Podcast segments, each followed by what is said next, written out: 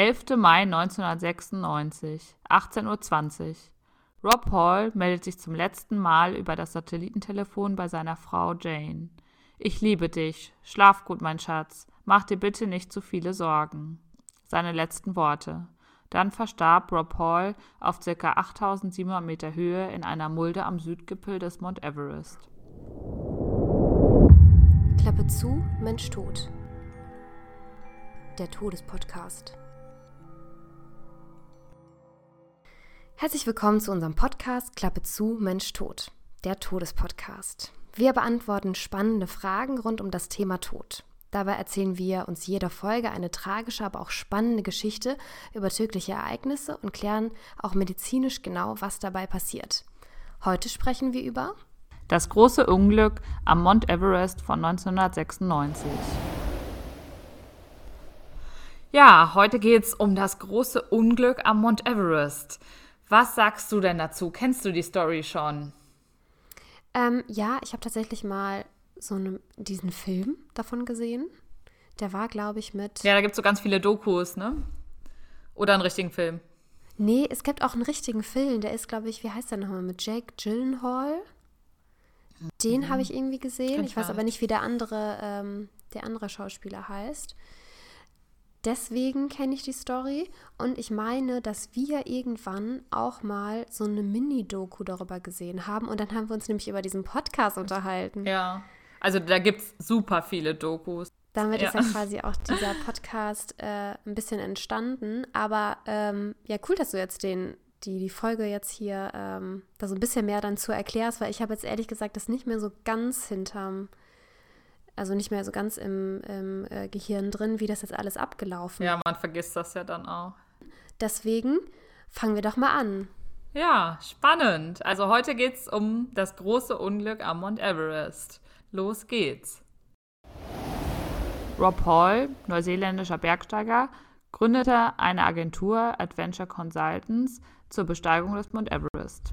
Bereits 1992 erklomm er mit den ersten sechs Kunden den höchsten Berg der Erde. Bis 1995 führte Rob Hall 39 Bergsteiger erfolgreich auf den Everest.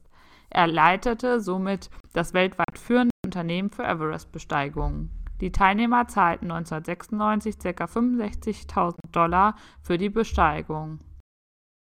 So, wäre das denn auch was für dich, auf den Mount Everest zu steigen? Bergsteigen? nee, ehrlich gesagt nicht so. Also ich äh, mag weder Schnee noch irgendwo sportliche Betätigung im Freien, ehrlich gesagt. Also ich habe mal so ein bisschen Klettern an so einer Kletterwand gemacht, aber das hat mir auch schon gereicht. Ähm, würdest du das denn machen? So ein Extremsport? Nicht, da würde es mich, glaube ich, einfach auch nicht trauen. Ähm, zudem bräuchte man auch relativ viel Geld und relativ viel Zeit. Ähm, ja, also ich glaube, da muss man schon mit Leib und Seele fürs Bergsteigen brennen, um sich sowas zu trauen. Ich habe tatsächlich mal ähm, jemanden kennengelernt, der hat mir mal ein bisschen was über das Bergsteigen erzählt. Und der hat mir das auch schon erzählt, das ist ja nicht nur das Equipment, sondern dass man da hinreist, dass man ja auch nicht alles an Ausrüstung meistens mitnehmen kann, sondern auch von Ort da entweder irgendwie leihen muss oder auch da Begleitung ja auch braucht, weil man nicht ortskundig ist, dass das wirklich mehrere tausend Euro kostet bei jedem Trip. Also ist jetzt nicht so, dass man mal so für ein paar hundert Euro irgendwie nach Malle fliegt. Ich glaube, bei den 65.000 Dollar ist auch jetzt nicht der Hinflug dann schon drin. Also ich glaube, das bezieht sich dann schon eher auf das, diese Inlandsflüge vor Ort. Ja, wobei noch nicht mal wahrscheinlich nur für die für, für das äh, Unternehmen diese 65.000. Und dann kommen ja die Flüge dann noch dazu. Vielleicht kommen wir ja dann noch mal drauf. Da gibt es ja so hm, gibt ja so Begleiter, diese, diese Camps. Aber vielleicht starten wir mal vom, vom Beginn an. Genau, also erstmal geht's jetzt los. Heute geht es um das Unglück am Mount Everest im Frühjahr 1996, bei dem mehr als 30 Bergsteiger von verschiedenen Expeditionsgruppen bei dem Versuch, den Gipfel des Mount Everest zu erreichen, von einem Wetterumschwung überrascht wurden. Im Schneesturm starben insgesamt acht Bergsteiger, darunter Hall selbst, sowie zwei Kunden von ihm und ein weiterer Bergführer auch von seiner Organisation. Genau, also das war zum ersten Mal, dass wirklich so eine große Expeditionsgruppe in so ein Unglück gekommen ist und das hatte eine relativ große mediale Aufmerksamkeit, weil die Anzahl der Toten an nur einem Tag unheimlich groß war. Also acht Tote an nur einem Tag. Und das war eben auch der Auslöser, dass überhaupt diese kommerziellen Touren kritisch hinterfragt wurden. Immer mehr Bergsteiger probieren auch den Aufstieg. Und da habe ich nochmal so eine kleine Schätzfrage für dich. Oh, Wie ja. viele glaubst du sind 2019 also sind auf den Mount Everest aufgestiegen, also wirklich bis zum Gipfel. Oh, also die es geschafft haben und wieder runter. Genau. Uh. Oh, schwierig zu schätzen. Also man denkt eigentlich so, dass das so ein Erlebnis ist, was jetzt wirklich nur eine Handvoll Leute irgendwie schaffen, aber ich glaube, das ist mittlerweile nicht mehr so. Hm, vielleicht mehrere hundert, vielleicht so tausend. Ja, insgesamt waren 2019 878, also mit 1000 warst du da schon nicht schlecht dran. Ich meine, man muss natürlich auch bedenken, dass man nicht jeden Tag aufsteigen kann. Also es gibt ja auch Aufsteigesaison und selbst dann musst du ja noch jeden Tag abwarten und zu viele Menschen können gar nicht gleichzeitig aufsteigen aufgrund von den Wegen, aber da kommen wir auch später noch dazu. Ja klar, aber ich finde schon 800 auch schon sehr, sehr viel. Aber ich habe jetzt schon extra. Ja, fast 900, ja. Ne? Ja, ja. Weil, weil ich schon dachte, dass das. Also ich habe nur so mal diese Fotos gesehen, wo. Wo ähm, man in Schlangen steht. Genau, genau. Und das waren ja dann schon irgendwie auf den Fotos mal irgendwie so 20 Leute oder sowas, die dann irgendwie so eisiger Kälte dann irgendwie warten, da weitergehen zu können. Also das wäre das Letzte, was ich noch machen wollen würde, dann im eisigen Schnee dann nur noch zu warten, dass dann, dann irgendwie die Lieselotte vor mir die drei äh, Meter der Klippe dann da auch erst noch vor mir herläuft.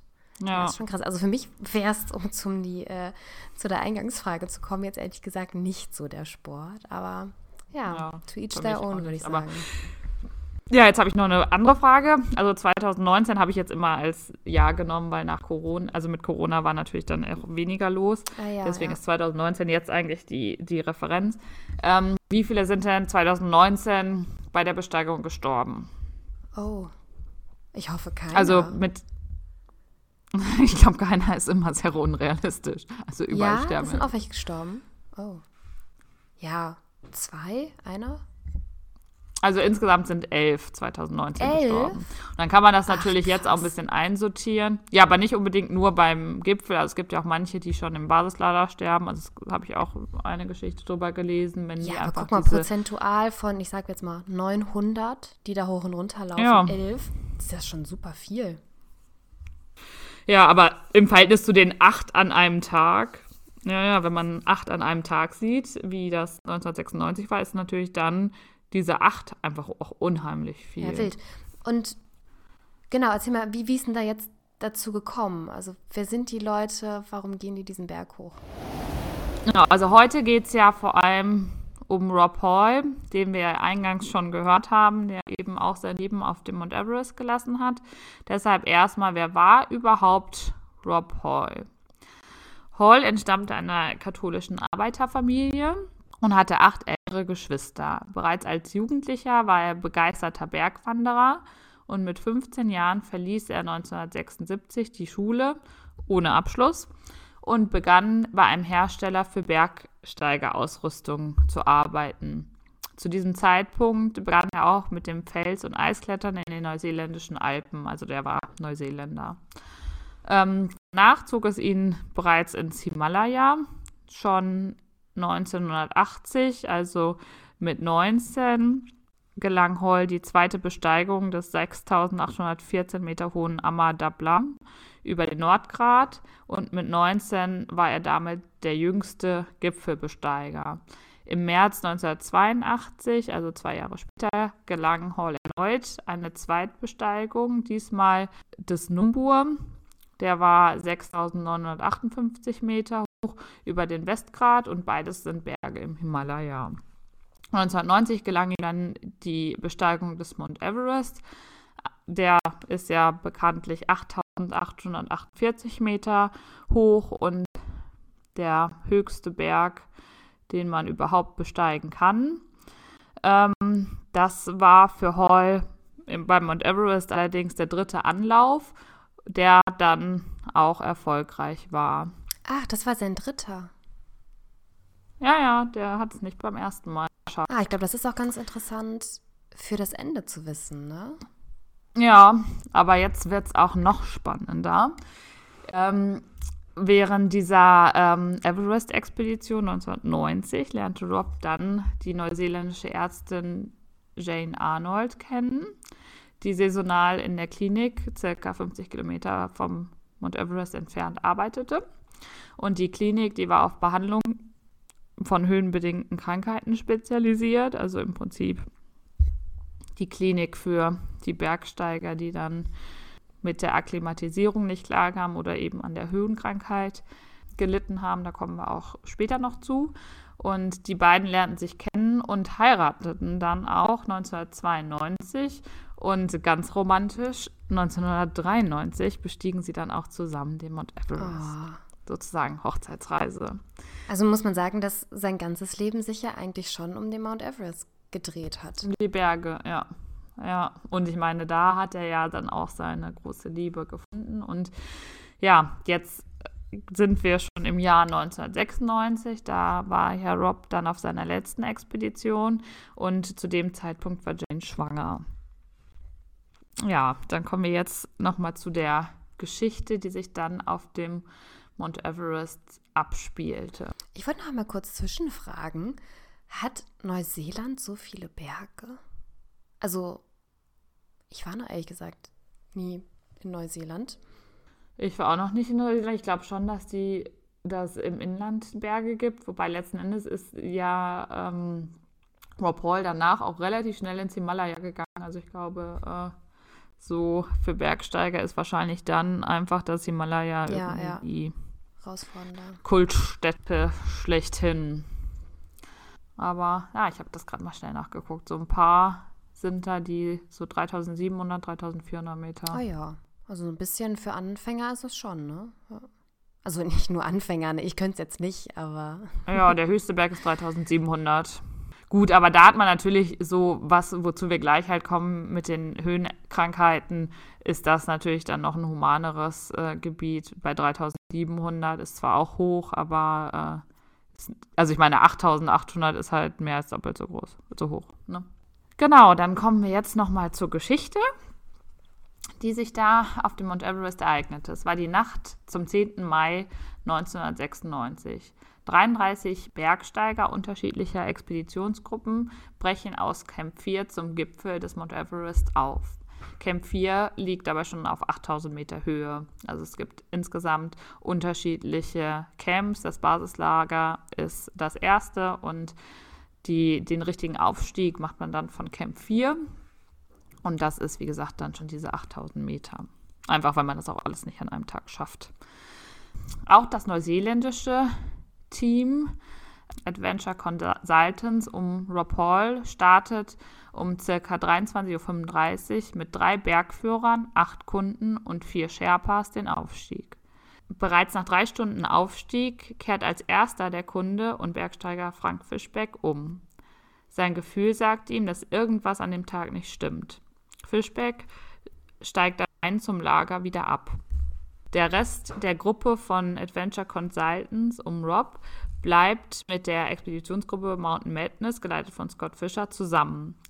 Der Plan der beiden Bergführer ist, so lange zusammen zu bleiben, bis die Teams den Balkon, das ist der Bereich auf 8400 Meter, erreicht haben. Hall und Fischer, die beiden Bergführer, wollen damit eine bessere Betreuung ihrer Kunden sicherstellen. Weder Rob noch Scott dachten zu diesem Zeitpunkt über einen möglichen Nichtaufstieg oder eine Umkehr nach und versäumten, ihren Kunden ein Zeitlimit bekannt zu geben, an dem sich alle Bergsteiger wieder zurück zum Lager begeben sollten und im Zweifel auch den Aufstieg abbrechen sollen. Im Vorfeld war als Umkehrzeit sowohl von 13 Uhr als auch von 14 Uhr die Rede gewesen, jedoch gab es keine endgültige Festlegung.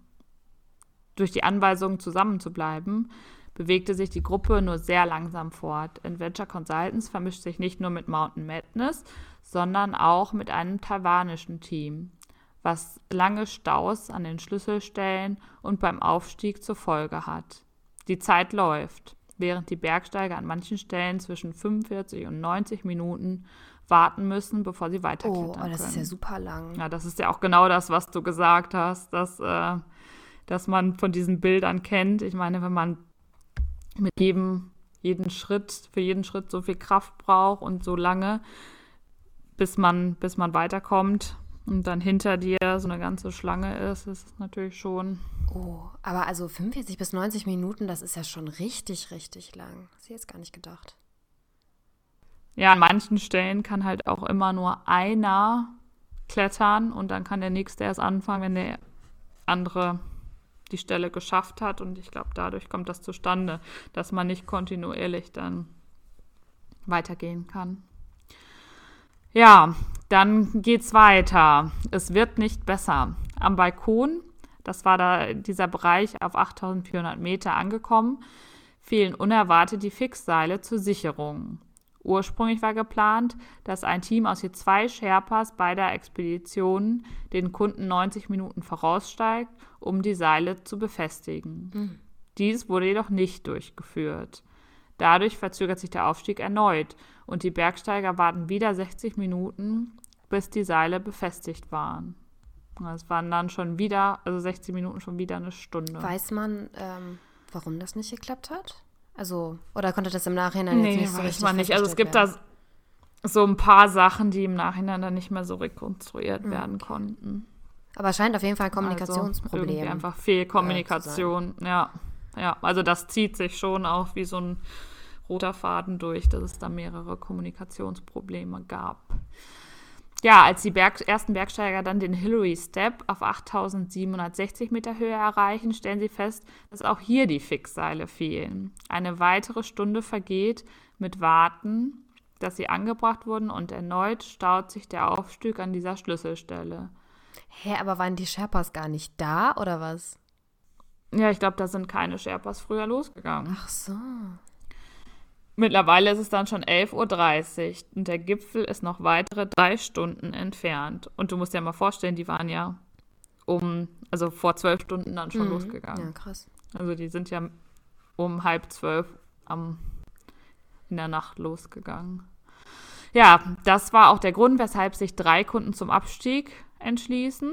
Also drei kehren in Begleitung von zwei Sherpas um und erreichten das Hochlager 4, also Camp 4, um 14 Uhr. Gut, gut für sie, ne? Also auch der Erste, der sich das Die waren selber, schlau. der irgendwie das schlechte Gefühl hatte, hat denen dann das Leben gerettet. Ja, ja, ja. Ich meine, die, die Zeit ist, äh, ist auf jeden Fall ein sehr wesentlicher Faktor.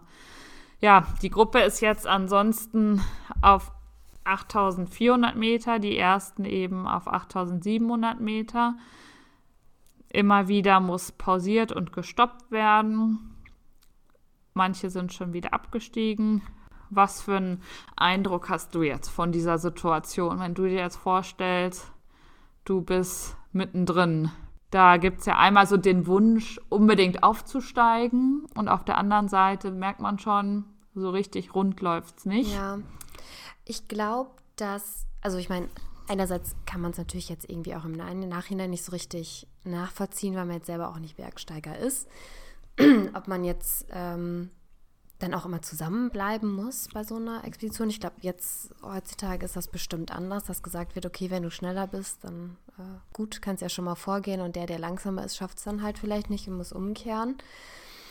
Aber ich glaube, dass auch immer so ganz viel ja auch eine Gruppendynamik hat, dass wenn man sieht, dass andere Leute einfach immer, immer weitergehen, man sich so denkt, ah ja, wenn der Führer das auch macht, also jetzt Rob Hall und Scott Fischer, ne, der, der andere, dann kann das ja nicht falsch sein. Und ich glaube, dass man dann auch immer so ein bisschen, ja, sich das selbst auch beweisen will. Und ich glaube, es ist halt ganz, ganz viel Mut, also auch äh, Kudos zu denen, die ja zurückgekehrt sind, sich das selbst einzugestehen und zu sagen, ich schaff's nicht, ich probiere es nochmal ein anderes Jahr, wie das ja anscheinend ja auch Rob Hall die Jahre zuvor sogar gemacht hat. Aber ich glaube, du musst es ja noch nicht mal ein anderes Jahr probieren. Du könntest es doch auch einfach an einem anderen Tag ah, Ja, ja, das stimmt auch. Oder nicht? Kann auch sein, wenn die Wetterverhältnisse irgendwie besser oder so sind, ne? Ja, ja, genau. Ja. Und irgendwie finde ich es auch komisch, dass die anscheinend untereinander ja auch wenig Funk hatten. Also da hätte ich auch gedacht, dass man deutlich mehr Funk hat. Aber hatten, hatte denn jeder so ein Funkgerät? War das damals schon so? Oder hatte ja, weiß ich nicht genau. Ich glaube ehrlich gesagt nicht. Ich glaube nur die, die Bergführer. Mhm. Und ich finde auch ehrlich gesagt, wenn jetzt drei Kunden absteigen, und zwei Sherpas mitgehen, es waren ja insgesamt zwei Bergführer und vier Sherpas da, dann ist halt oh. noch die Hälfte der Sherpas ja, da. Das ist natürlich auch recht wenig dann, ne? das ist irgendwie auch vielleicht. Aber man weiß ja auch gar nicht, hatten dann zum Beispiel auch die Sherpas, die jetzt ja irgendwie die Sachen, also diese Seile anbringen sollten, hatten die auch Funkgeräte? Da hätte man die ja schon mal so, ey Leute, hier ist nichts, bereitet ihr es bitte dann schon mal bei der nächsten nächsten schwierigen mhm. Situation vor. Ja, ja, vor. Das also ich glaube fast, dass die nicht, nicht ne? Funkgeräte hatten. Ja. Ne, glaube ich auch nicht. Ja, wild. Aber wenn du dann erstmal da oben bist, dann ziehst du es auch durch. Ja, und da kommen wir gleich ja auch nochmal zu. Also die Höhenkrankheit spielt, glaube ich, glaube ich, in der Entscheidungsfindung da auch eine Rolle. Tatsächlich. Ja.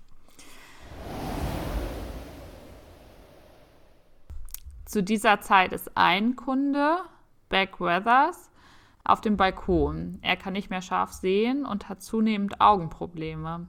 Beck braucht Hilfe. Rob Hall weist ihn an, auf dem Balkon in 8400 Meter Höhe zu warten, bis die anderen Bergsteiger aufgestiegen und wieder abgestiegen sind und ihm dann helfen können. Also stundenlang soll er da warten. Ja, ich fand es auch ganz kurios. Hä? Vor allem, weil es ja total kalt ist. Und ich meine, wenn du alleine da stehst, nichts mehr sehen kannst, würde ich auch sagen, mittelmäßig. Aber gut. Ähm, ja. Also denen, die jetzt schon zurückgekehrt sind, denen ging es jetzt dann auch so schlecht, dass sie schon zwei Leute brauchten, um die nach unten zu begleiten. Aber er, für ihn war jetzt keiner mehr übrig. Ja, es war keiner mehr da, glaube ich. Die anderen haben halt früher gesagt, dass sie umkehren und bei ihm sind dann ein bisschen später erst die Probleme aufgetreten und dann waren ja nur noch zwei Sherpas da, die auch die anderen beim Aufstieg ja. unterstützen mussten. Und diese Seile mussten ja auch noch angebracht werden. Also man weiß ja jetzt nicht, wie viel Sherpas die anderen Gruppen noch haben. Aber ich glaube, heutzutage ist das ne, auch also, nochmal anders. Ne? Ich glaube, da hat man mehr Begleitung. Ja, das, ich glaube, da brauchst du ein, ein, Betreuungsverhältnis von mindestens 1 ja. zu 1. Das war ja dabei schon nicht gegeben. Im Nachhinein weiß man es immer besser, ne? Ja, das auf jeden Fall. Also aufgrund der langen Trauer, äh, Dauer treten nun bei mehreren Personen die ersten Probleme auf. Die Kräfte lassen nach, es kommt zur Seheinschränkungen.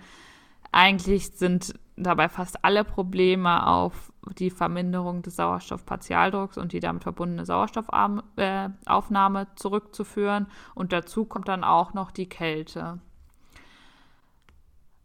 13.07 Uhr. Der Bergführer Anatoly Bukrejew von Mountain Madness erreicht als erster Bergsteiger der Saison 1996 den Gipfel, gefolgt von John Krakauer, von, ein Kunde von Adventure Consultants um 13.17 Uhr hat der John Krakauer es geschafft. Während Krakauer nach nur fünf Minuten mit dem Abstieg beginnt, bleibt Brukrejew auf dem Gipfel zurück, um auf seine Kunden zu warten. In den nächsten 30 Minuten erreichen der Großteil der restlichen Bergsteiger nach und nach den Gipfel. Auch Rob Hall schafft den Aufstieg und funkt vom Gipfel ins Basislager. Der letzte Kunde Doug Hansen ist noch im Aufstieg. Ich warte auf ihn und steige dann zusammen mit ihm ab. Was Rob zu diesem Zeitpunkt jedoch nicht weiß, Hansen ist erst am Hillary Step, knapp 100 Höhenmeter unter dem Gipfel. Bereits hier schmerzt Hansens Körper. Die Luft wird knapp und jeder Schritt ist ein großer Kraftaufwand. Einige Sherpas fordern ihn auf, umzudrehen. Hansen ignoriert die Aufforderung. Er verfolgt nur ein Ziel, den Aufstieg auf den höchsten Berg der Welt. Mittlerweile haben mehrere Bergsteiger kritische Momente. Trotzdem machen viele trotz der gesundheitlichen Probleme weiter. Wetterumschwung. Kommen wir nochmal zu John Krakauer. Er war ja der zweite Aufgestiegene und der erste, der sich jetzt auf den Abstieg begibt. Beim Abstieg trifft John nach wenigen Metern auf Martin Adams. Adams ist ein erfahrener Pilot und damit wetterkundig. Er macht Krakauer auf ein heranziehendes Gewitter aufmerksam. Das Gewitter wird von den anderen Bergsteigern erst später erkannt. Bei vielen erst auf dem Gipfel.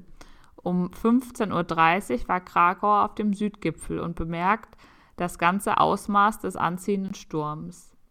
Dieser hüllt jetzt den Berg in dichte Wolken. Die Sichtweite schwankt zwischen 0 und 150 Metern. Dazu kommt heftiger Schneefall und starker Wind. Bis dahin ist Doug Hansen immer noch nicht am Gipfel angekommen.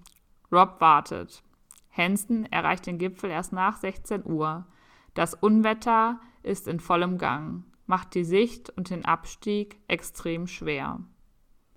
Die Bergsteiger, die den Umkehrzeitpunkt verpasst haben und dadurch noch am Berg unterwegs sind, stecken jetzt in massiven Schwierigkeiten.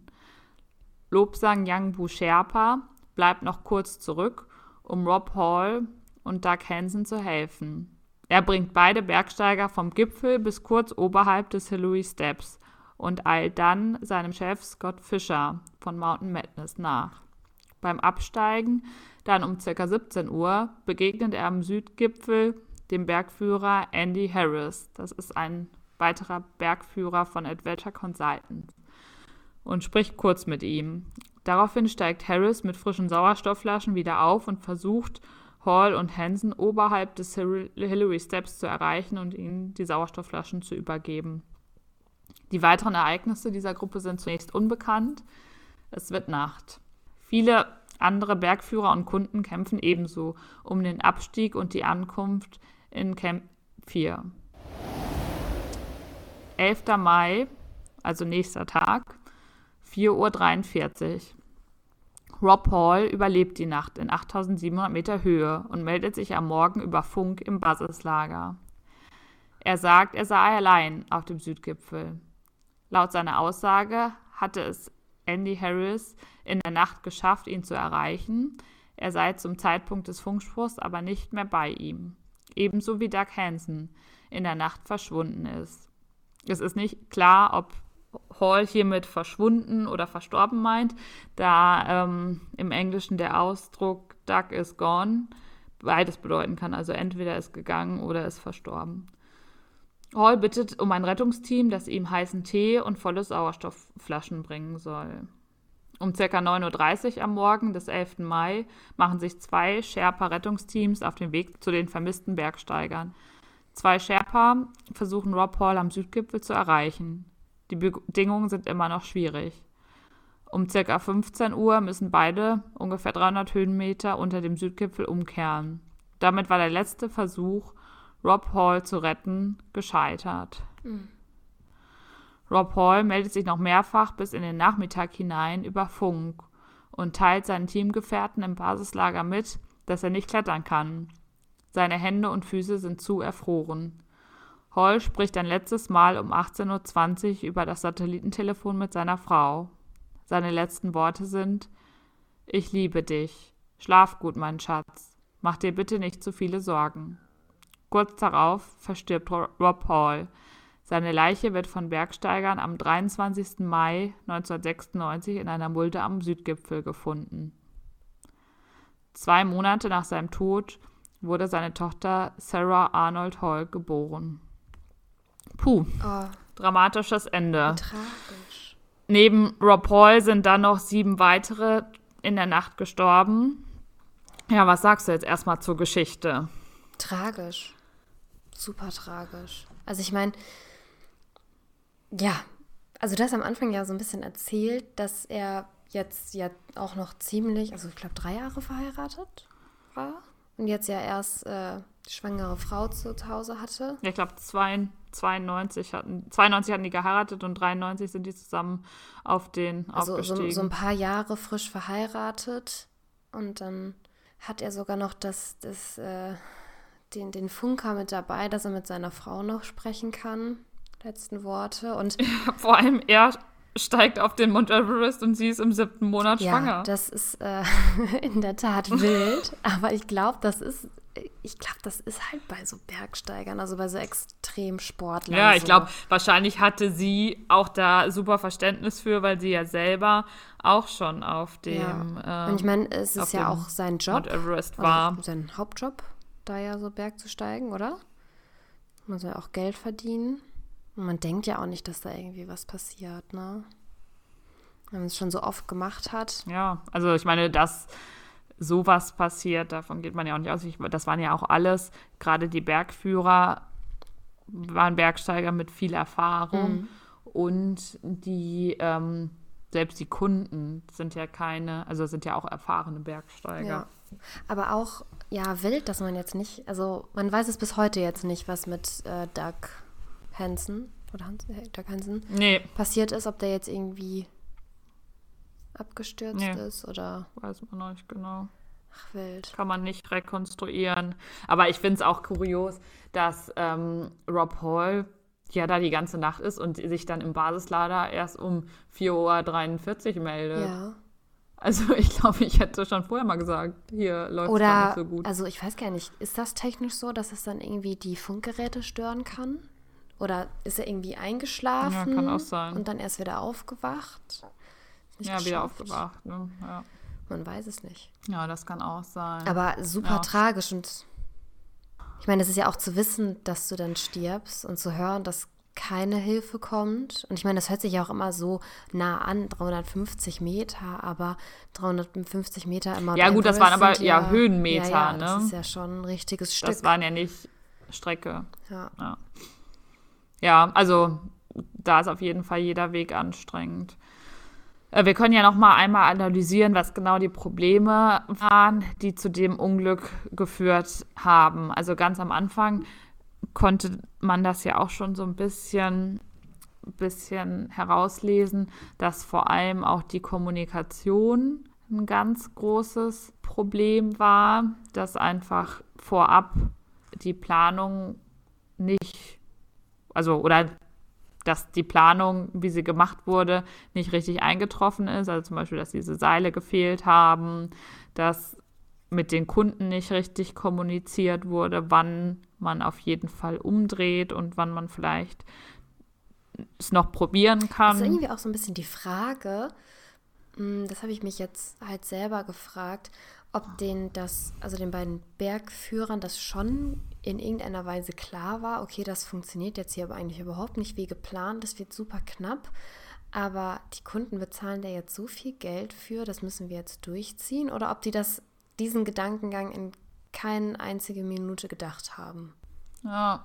Weil, was meintest du, die sind, die sind nach unten gegangen, also um 13 Uhr oder 14 Uhr sollten sie umkehren, aber sie sind erst nach 16 Uhr umgekehrt. Also ja schon drei Stunden später. Ja, die waren ja, also dieser Doug Hansen war ja erst um, also nach 16 Uhr überhaupt erst auf dem Gipfel.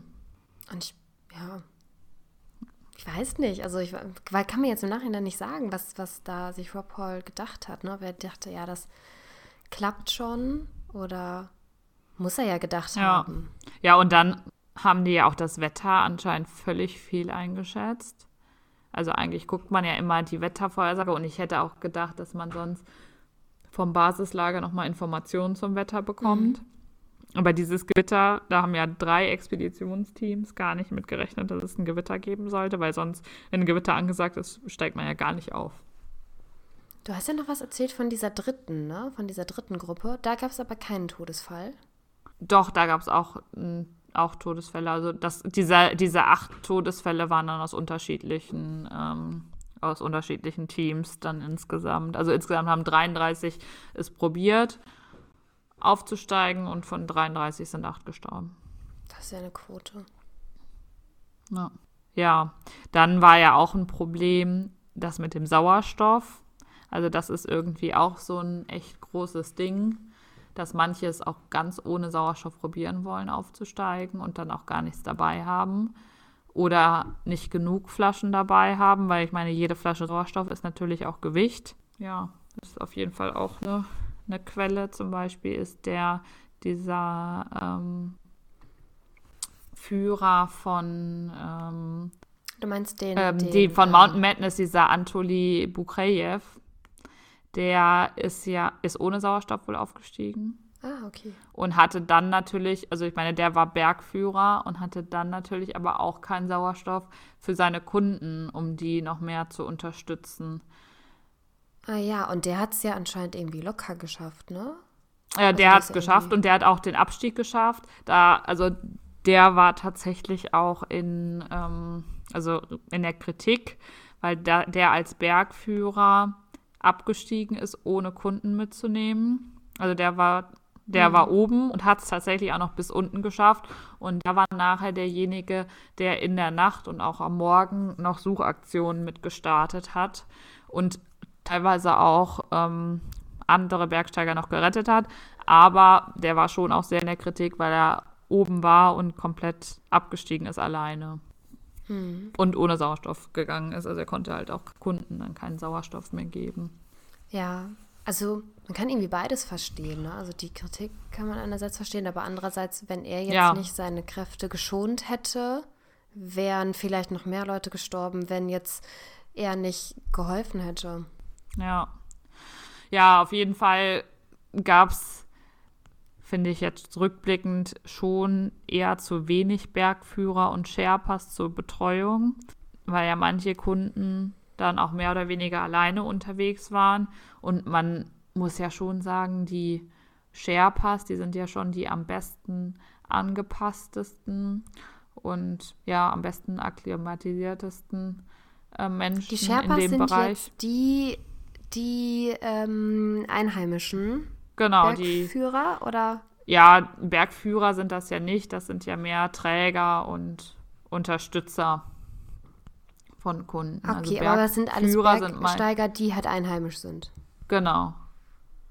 Die okay. im Himalaya geboren wurden und die haben natürlich physisch einfach deutlich bessere Voraussetzungen und ja, auch mehr Erfahrung und kennen, kennen sich vielleicht auch etwas besser mit äh, den Gegebenheiten überhaupt im Himalaya aus. Also die haben ja zum Beispiel dem Doug Hansen schon vor, bevor er oben war, gesagt, hör mal, dreh lieber um. Und hm. äh, wahrscheinlich, ja, hat er die aber trotzdem nicht so richtig ernst genommen. Also die Bergsteiger, die sich diesen Aufstieg kaufen, das sind ja die reichen Leute aus dem Westen und der Sherpa ist ja da das unterste der Glied der ne? Nahrungskette. Ja, und ich glaube, die verdienen ja. auch tatsächlich selbst äh, dafür, was sie da riskieren, echt wenig. Weißt du denn, wie viel die verdienen? Nee, weiß ich nicht. Hier steht, einfache Sherpas verdienen zwischen 2000 und 5000 Euro pro Saison. Stars wie Dauergipfelstürmer, Apa Sherpa, soll 25.000 Euro und mehr verdienen. Ja, aber also 25.000 also, Euro für einen Star. Ist nicht so viel, ja, ja. Wenn ein Sherpa 2.000 bis 5.000 Euro pro Saison verdient, das ist ja das Jahresgehalt. Ja. Also 5.000 Euro im Jahr ist jetzt nicht so viel. Ja, dafür, was du da auch riskierst, risk, ne? äh, riskierst und was man ja auch können muss. Also ich meine, das ja. können ja dann vielleicht auch nur eine Handvoll Leute überhaupt. Ja. Ja, das ist schon heftig. Naja, kommen wir jetzt nochmal auf die Höhenkrankheit zu sprechen. Also insgesamt gibt es da unterschiedliche ähm, Bereiche der Höhe, die unterschiedlich stark Menschen beeinträchtigen. Ähm, ja, ab 2500 Meter fängt es eigentlich so an, dass Höhe für den Menschen einen Unterschied macht. Das liegt vor allem daran, dass sich der Luftdruck verringert. Und zwar sind das bei 2500 Meter um 25 Prozent. Und daraus verändert sich dann auch der Partialdruck. Also der Luftdruck setzt sich aus, unter, aus dem Druck von unterschiedlichen Gasen zusammen. Und entscheidend für den Menschen ist vor allem eben der Sauerstoffpartialdruck. Und das fängt bei 2500 Meter an bei 5000 Meter über Meeresspiegel ist der Luftdruck schon auf 50 Prozent verringert und beim Mount Everest um 67 Prozent. Also da ist einfach, ja, sind die Bedingungen komplett anders, als man das im Niedrigen gewohnt ist. Also 67 Prozent dann quasi in dieser obersten Zone. Genau. Also Beziehungsweise das steigert sich ja dann quasi immer. Das ist schon Riesenunterschied, ne? Ich weiß nicht, hattest du das schon mal, Höhenkrankheit? Nee. Also ich war ja sogar in Peru und da war ich auf, ähm, auf den, diesen Regenbogenbergen in Peru und ähm, die sind auf 5200 Meter Höhe. Aber oh. mir hat das tatsächlich nicht so viel ausgemacht. Gut trainiert. Ja, ich glaube, das ist mehr Zufall, also wie sein Körper reagiert. Wir waren natürlich dann schon auch, äh, auch akklimatisiert vorher. Also Cusco ist da äh, so eine Stadt, wo man, wenn man in, in den Anden ist, erstmal hinfliegt und das liegt schon auf 3400 Meter Höhe. Und da haben wir ja dann schon länger gelebt. Also wir waren schon an Höhe dann ein bisschen besser angepasst. Ich war ähm, mal in Indonesien auf so einem Berg, der war aber jetzt nicht so auch 2000 irgendwas Meter hoch. Und mir ging es auf jeden Fall schon, dass ich, das, also ich weiß nicht, ob ich es jetzt so richtig gemerkt habe, einfach nur, dass ich da hochgelaufen bin, dass ich so anstrengend fand. Oder ob es halt wirklich so anstrengend war wegen der Höhenkrankheit. Aber ähm, es gibt ja auch so, dass man so ins Trainingslager geht, ne? Ja. Extra. Ja, weil man dann einfach, in, wenn man in der Höhe trainiert, mehr ähm, rote Blutkörperchen bildet und dann, wenn man danach dann wieder niedriger ist, man, hat man die natürlich immer noch. Also rote Blutkörperchen hat man ja bis zu drei Monaten. Bis zu drei Monaten? Ah ja, stimmt, ja, gut. Stimmt, die haben eine Umwechselzeit von drei Monaten, ja. Ja, dann hat man halt mehr im Verhältnis. Ist das denn ähm, alles erlaubt? Also machen das dann zum Beispiel Olympia? Ja, ja, das machen viele. Mhm. Ja, also in den Ausdauersportarten ähm, machen das schon viele, dass die auch in der Höhe trainieren. Also es gibt halt unterschiedliche Konzepte. Es gibt irgendwie Train High, Sleep Low Konzepte und auch andersrum oder alles High. Ähm, da weiß ich jetzt gar nicht, was da am besten ist, aber. Ähm, ah ja, interessant. Genau. Also ich glaube, viele machen tatsächlich trainieren hoch und dann schlafen niedrig, um die Regeneration trotzdem zu haben. Dann in der Höhe eben mit, dieser, mit diesem Sauerstoffunterschied zurechtzukommen. Also ähm, welche Symptome hat man jetzt alle nochmal von der Höhenkrankheit? Also weniger Sauerstoff und was genau hat man dann? Also grundsätzlich kann man Kopfschmerzen bekommen, Appetitlosigkeit, Müdigkeit, Schwäche, Schlafstörung kann man auch bekommen, Übelkeit. Also das können eben ab 2500 Meter verschiedene Symptome sein. Äh, meistens hat man das erstmal zwei bis drei Tage und dann nach fünf Tagen wird das auch wieder besser. Allerdings nur, wenn man den Sauerstoffmangel auch über die Atmung dann kompensieren kann. Und irgendwann ab einer bestimmten Höhe kann man das halt nicht mehr kompensieren. Ähm, ab 3000 Meter Höhe können schon Ödeme entstehen. Ähm, also quasi so Wasseransammlungen? Genau, das sind so Wasseransammlungen, vor allem Lungenhöhenödeme. Das befinden sich halt weniger Sauerstoffmoleküle in der Luft. Und wenn die Lunge dann zu wenig Sauerstoff bekommt, verengen sich die Gefäße, der Druck darin wird erhöht und ähm, Flüssigkeit wird aus den Adern oder aus den Gefäßen in die Lungenbläschen gedrückt. Und dadurch hat man halt dann Wassereinlagerung. Und ja, das verschlechtert natürlich dann die Sauerstoffaufnahme auch weiter. Aber selbst, äh, also daran kannst du ja theoretisch, wenn es extrem ist, ja sogar auch sterben. Ne? Ja, also das würde auch schon als Grund auch reichen. Aber ja, dadurch, dass das dann auch weniger Sauerstoffaufnahme ist, ist weniger Sauerstoff im Blut, das, dann hat man das, dass man auch so, ja, wie so blau anlaufen kann. Und es kann dann auch dazu kommen, dass man von diesem Lungenödem blutigen Auswurf bekommt. Und natürlich ist auch äh, die Leistung einfach deutlich geschwächt. Ähm, was daraus auch noch resultieren kann, also nicht nur dieses Lungenödem, sondern äh, es kann dann auch bis zu einem Gehirnödem kommen, also dass auch ähm, im Kopf eben im Prinzip so eine Wassereinlagerung ent, entsteht. Und dadurch kann es natürlich auch zu Einschränkungen im Kopf kommen, also dass man auch nicht mehr richtig klar denken kann oder auch en Entscheidungen einfach nicht mehr hundertprozentig. Oder bestimmt auch das, was, was der eine Bergsteiger hatte, dass er nicht mehr so viel gesehen hat Da, also wahrscheinlich durch den Mangel einfach. Dann kann man, wenn man noch höher kommt, ab 4000 Meter, ähm, ist dann so eine Akklimatisierung ganz, ganz dringend nötig. Wer ab 4000 Meter sich nicht akklimatisiert, der kriegt auf jeden Fall die, äh, die Höhenkrankheit, weil dieser Sauerstoffmangel, den man durch diesen verminderten Partialdruck hat, ähm, nicht mehr ausgeglichen werden kann. Und der Körper reagiert dann natürlich schon darauf durch einen höheren Puls, höhere, ähm, um so die Durchblutung zu gewährleisten, höhere Atemfrequenz. Aber das reicht dann äh, ab, ab einer Höhe von 4000 bis 5000 äh, bis 4500 Metern eigentlich auch schon nicht mehr, nicht mehr äh, hundertprozentig aus. Ja, deswegen ist es ja zum Beispiel beim ähm, Aufstieg auf dem Mount Everest auch so, dass man im Basislager auch erstmal dann zwei Wochen verweilt, um ähm, sich überhaupt an die Höhe zu gewöhnen.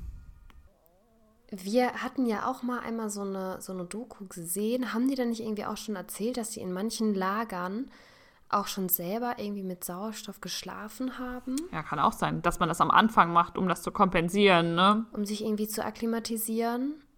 Oder es gab da irgendwie solche Kammern oder sowas, die die auch mit dabei hatten. Ja, macht auf jeden Fall äh, Sinn, dass man das versucht zu, zu kompensieren. Ja, dieser Sauerstoffmangel, um jetzt nochmal auf, auf ähm, den Kopf auch äh, zu sprechen zu kommen.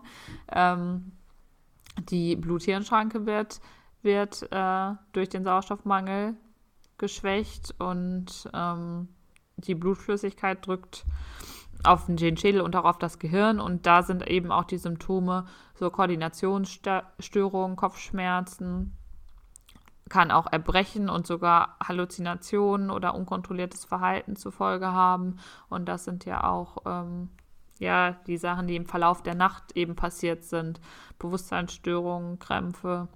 Ja, und wenn das nicht ähm, schnell kompensiert wird, also da ähm, oder auch behandelt wird, dann ist auch der Tod vorprogrammiert. Aber ist ähm, Rob Hall denn jetzt quasi so an dieser Höhe, also in so einem Ödem gestorben? Oder ist der erfroren? Ja, der ist wahrscheinlich aus der Kombination an allem gestorben. Also, dass man erfriert auch schneller in der Höhe, als wenn man nicht in der Höhe ist. Durch die, ähm, durch schlechte Durchblutung von den, von den Extremitäten können die natürlich auch viel eher erfrieren, als wenn die besser durchblutet sind. Und das hängt ja irgendwo doch dann alles zusammen. Mhm. Ähm, ja, ab einer Höhe von 5300 Meter ist eine dauerhafte Akklimatisierung eigentlich als Mensch nicht mehr möglich. Ähm, man kann da trotzdem noch überleben und sein, aber das ist eigentlich so die Grenze ab, wo es dann dauerhaft nicht mehr geht. Also ab, auf 5000 Meter kann man sich noch akklimatisieren. Das über zwei Wochen, dass man dann äh, da schon ähm, leben kann. Und eben 5300 Meter ist so, ein, so eine Grenze, wo man dann nicht mehr lange sein kann. Ähm, ja, und dann höher kann man natürlich. Äh, noch kürzer sein. Ähm, ab 5500 Meter merkt man eben auch vor allem im Gedächtnis, dass man ähm, da nicht mehr nachkommt. Also Dinge, die man vielleicht weiter unten noch weiß, die fallen einem dann in so einer Höhe gar nicht mehr hundertprozentig ein. Also da kann man sich dann anstrengen, sich zu erinnern, aber man weiß es dann einfach nicht. Körperlich ist, äh, ist das auch ähm, die Zone, wo das sehr, sehr schnell geht, dass der körperliche Verfall einsetzt. Ähm, das liegt vor allem an, an dem ähm, verdickten Blut, dem Wassermangel und ähm, auch der Körpertemperatur, die abgesenkt wird in der Höhe. Ähm, ab, ab 6000 Meter überlebt man ein paar Wochen noch. Ähm, und ab 7500 Meter ist dann die Todeszone, in der überhaupt, also Menschen überhaupt nicht mehr überleben können. Ähm, und auch ab 8000 Meter, also wie das auch auf dem Mount Everest ist, da kann man maximal ein paar Tage überleben und ja, also im Durchschnitt sagt man so zwei bis drei Tage und dann ähm, ist es da vorbei. Genau, in der, das hatte ich nämlich noch gelesen, das fand ich auch ganz interessant. Innerhalb von einer Stunde verliert der Körper ähm, ein Viertel Liter Wasser durchs Atmen. Oh, jetzt im Normalzustand oder jetzt da, wenn man da so hyperventiliert, also zu schnell atmet? Ja, das ist ja automatisch in der Höhe. Also auf 8000 Meter atmest du automatisch schnell, ob du. Also. Ah ja, also da in der Höhe nicht. würde man da so viel verlieren. Genau, okay. ja, ja, nee, ab 8000 Meter, nee, nicht im, ja, ja. nicht unten. Also wir brauchen weniger. Aber das äh, ein halber, also ein Viertel Liter finde ich schon richtig viel. Weil so viel kannst, also kannst ja wirklich nicht, äh, nicht nachtrinken.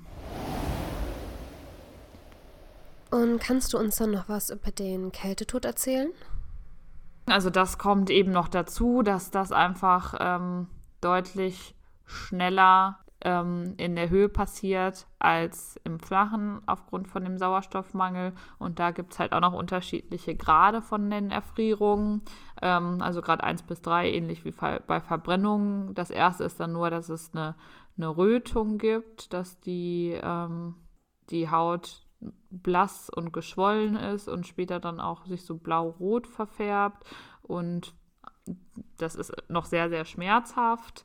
Äh, auch bei Grad 2 ist die Haut geschädigt. Da treten dann erste Bläschen auf.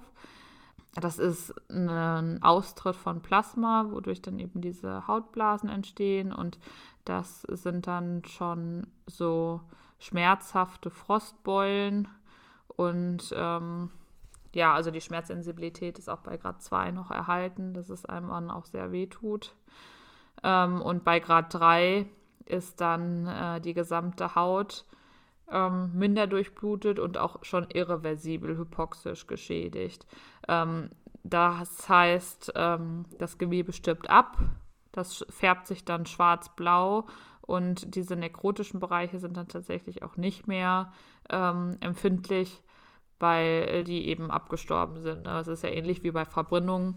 Also wenn man nichts mehr merkt, ist es am schlechtesten. Ja, ich wollte gerade sagen, das ist ja eigentlich sehr, sehr, sehr ähnlich wie Verbrennung. Also erst rot, dann hat man so Blasen, also dass da diese Flüssigkeit sich reinsetzt.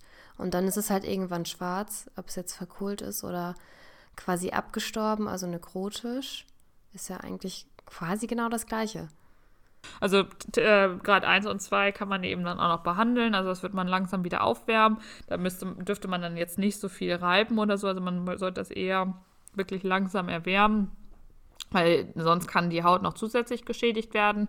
Bei Grad 3, ähm, wenn das wirklich schon so schwarz geworden ist und nekrotisch, dann ist das irreversibel und ähm, ja, da folgt dann nur noch die Amputation. Und vor allem äh, Bereiche, die, äh, also so Randbereiche vom Körper, sind da ähm, begünstigt, an Erfrierungen zu leiden, also wie Zehen, Finger, Nase oder Ohr, die einfach, äh, ja, also wenn der, wenn der, wenn der gesamte ähm, Kreislauf zentralisiert wird, sind das eben die Bereiche, die als erstes ausscheiden. Oh ja, ich erinnere mich an, wir haben ja zusammen die eine Dokumentation gesehen, deswegen konnte ich mich auch überhaupt jetzt an den äh, Namen hier gewöhnen. Ähm, und da hatten ja so manche Bergsteiger ganz, ganz stolz quasi die Stummeln an ihren Füßen gezeigt. Kannst du dich da noch dran erinnern? Ja, ja. Und da auch, ich glaube, so eine Nase war da ja auch dabei, ne? Also genau, die, genau. Also ein bisschen stolz waren, dass da die Zehen abge, ähm, abgestorben sind. Und auch, ähm, das waren ja die Überlebenden, die dann auch da quasi gezeigt haben, dass sie jetzt eigentlich nur noch eine halbe Hand haben, weil der Rest alles, ja, also abgeschnitten, also amputiert werden musste. Ja, also beim Tod durch ähm, Erfrierung, da äh, das ist abhängig von der Körperkerntemperatur. Ja, wenn da jetzt die Körpertemperatur ähm, zwischen 32 und 35 Grad ist, dann spricht man da von einer milden Hypothermie. Da hat man eher so ähm, Muskelzittern und ähm, ja, die Blutgefäße ziehen sich schon etwas zusammen, vor allem in den Extremitäten. Ähm, es findet schon so eine Zentralisation vom ähm, Kreislauf statt. Ähm, dann, äh, wenn man dann noch kälter wird.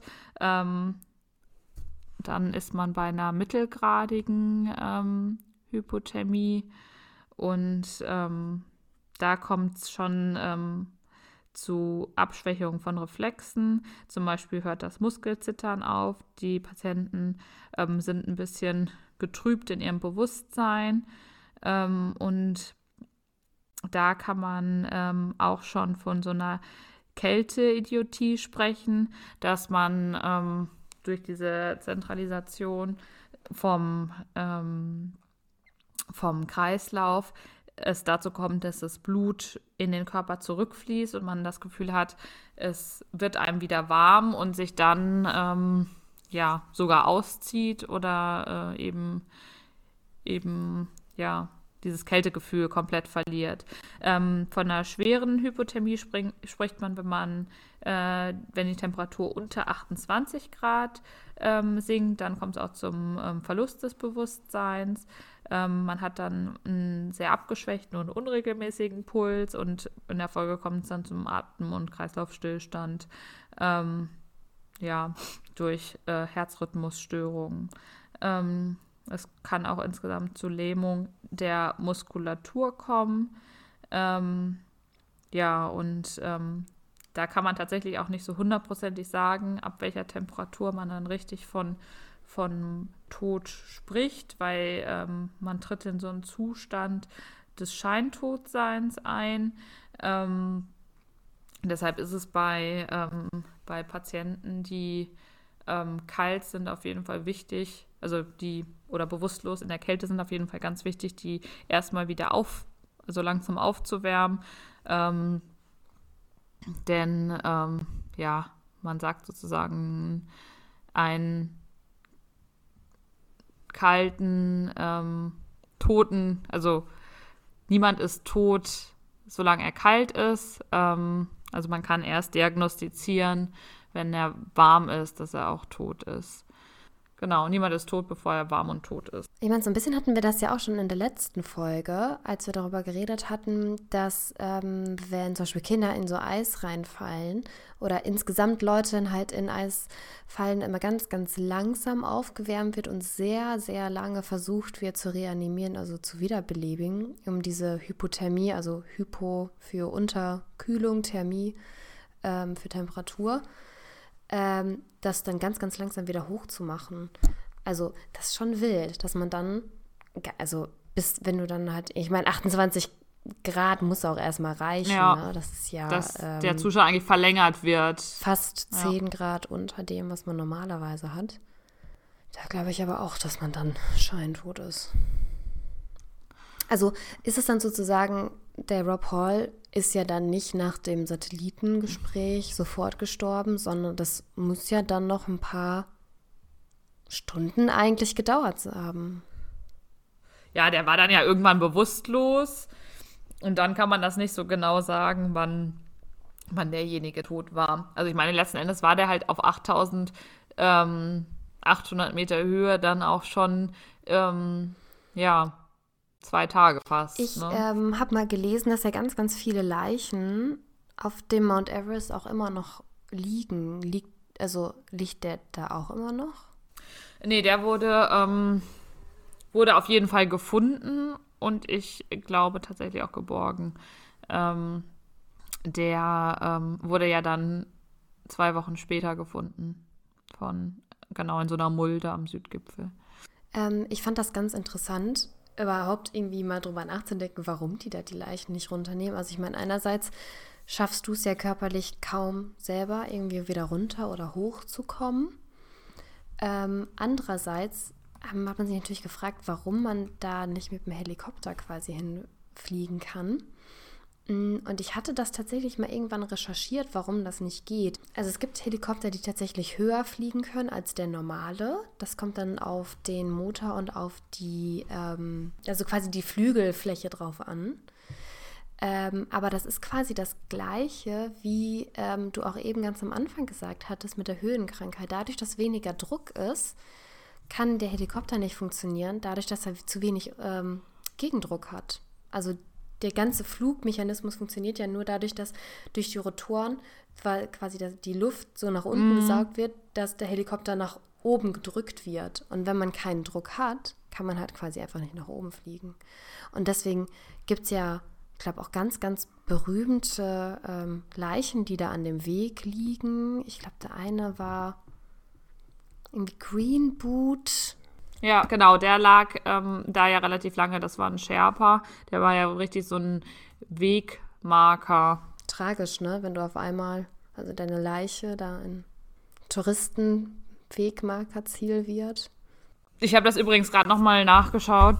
Also die Leiche von, von Rob Hall, die lag längere Zeit direkt am Aufstieg zum Südgipfel und dann wurde sie vermutlich die ähm, Ach, Kengshang-Wand hinuntergestoßen. Also die wurde nicht geborgen. Wahrscheinlich, weil der wirklich auch einfach zu hoch lag. Man hätte den ja, also Menschen hätten den ja erstmal weiter runterbringen müssen. aber man, also wurde der jetzt extra irgendwo runtergestoßen, damit man den nicht mehr findet? Oder weiß man das jetzt nicht? Ich weiß es nicht, steht da nicht. Es ist nur vermutlich hinuntergestoßen.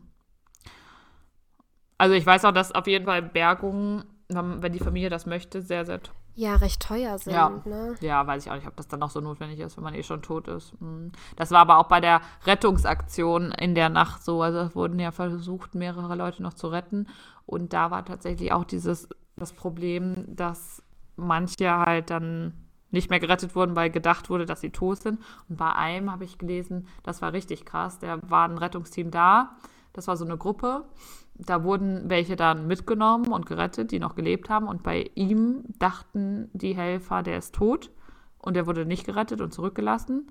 Und der wurde dann auch schon tot geglaubt. Und kurze Zeit später ist er dann trotzdem noch in Camp 4 gelaufen, weil er wieder aufgewacht Oh, wurde. ja. Äh, ist. Also ähm, dieses, dieses Scheintod oder diese Bewusstloseinschränk Bewusstseinseinschränkung, das ist schon echt krass, wenn, wenn die Helfer denken, ach nee, lass mal liegen, der ist tot. Und kurze Zeit später klopft er dann im Camp an. Ja, oder dass sie denken, dass das, Ja. das wird jetzt nicht mehr lang sein. Also er, er schafft es jetzt, sich nicht weiter zu bewegen, ne? Das sind aber auch Entscheidungen, die du dann treffen musst, ne? Wen nimmst du mit? Du schaffst nicht alle. Das ist schon hart. Ich, was ich auch gesehen habe, das ist mir erst ähm, letztens irgendwie bei TikTok angezeigt worden. Das war die Tochter von dem Scott Fischer, also von dem anderen Bergführer. Der ist ja auch verstorben. Ähm, und äh, ich glaube jetzt, ich glaube, sie ist jetzt nicht Bergsteigerin geworden. Also jetzt nicht so extrem. Ich habe jetzt nicht gesehen, dass sie selber auf dem Mount Everest war, aber sie war an der Gedenkstätte von ihm am Mount Everest. Ja, aber ich glaube, dass die, die Tochter von Rob Hall, die ist doch irgendwie selber auch Bergsteigerin geworden, Ja. oder? ja, ja. Die ist auch Bergsteigerin, aber ich dachte, die wäre das auch an so einem. Nee, also das, ähm, das Video, was ich gesehen habe, war jetzt von der Tochter von Scott Fisher. Aber bei der Tochter von Rob Hall. Aber schon wild, dass du dann auch quasi das Hobby so weitermachst, in dem dein Vater dann verstorben ist. Ich meine, das ist ja auch ganz häufig, ne? das ist ja auch bei Rennfahrern so oder bei Extremtauchern. Dann ist es dann irgendwie die Passion so in der Familie drin, dass es dann weitergemacht wird. Aber das ist schon, ich sag mal, für Außenstehende weniger gut nachzuvollziehen, würde ich jetzt sagen. Ja, auf jeden Fall spannend. Da haben wir doch jetzt einen guten Einblick nochmal ähm, in das Thema Höhe bekommen. Vielen Dank für das Ähm, Erzählen. ich hoffe, es hat euch gefallen. Und ähm, ja, ich bin gespannt, womit es weitergeht. ich auch. Es wird ähm, strahlend schön. Damit bis zur nächsten Folge. Tschüss. Super, bis bald. Tschüss. Klappe zu, Mensch tot. Der Todespodcast.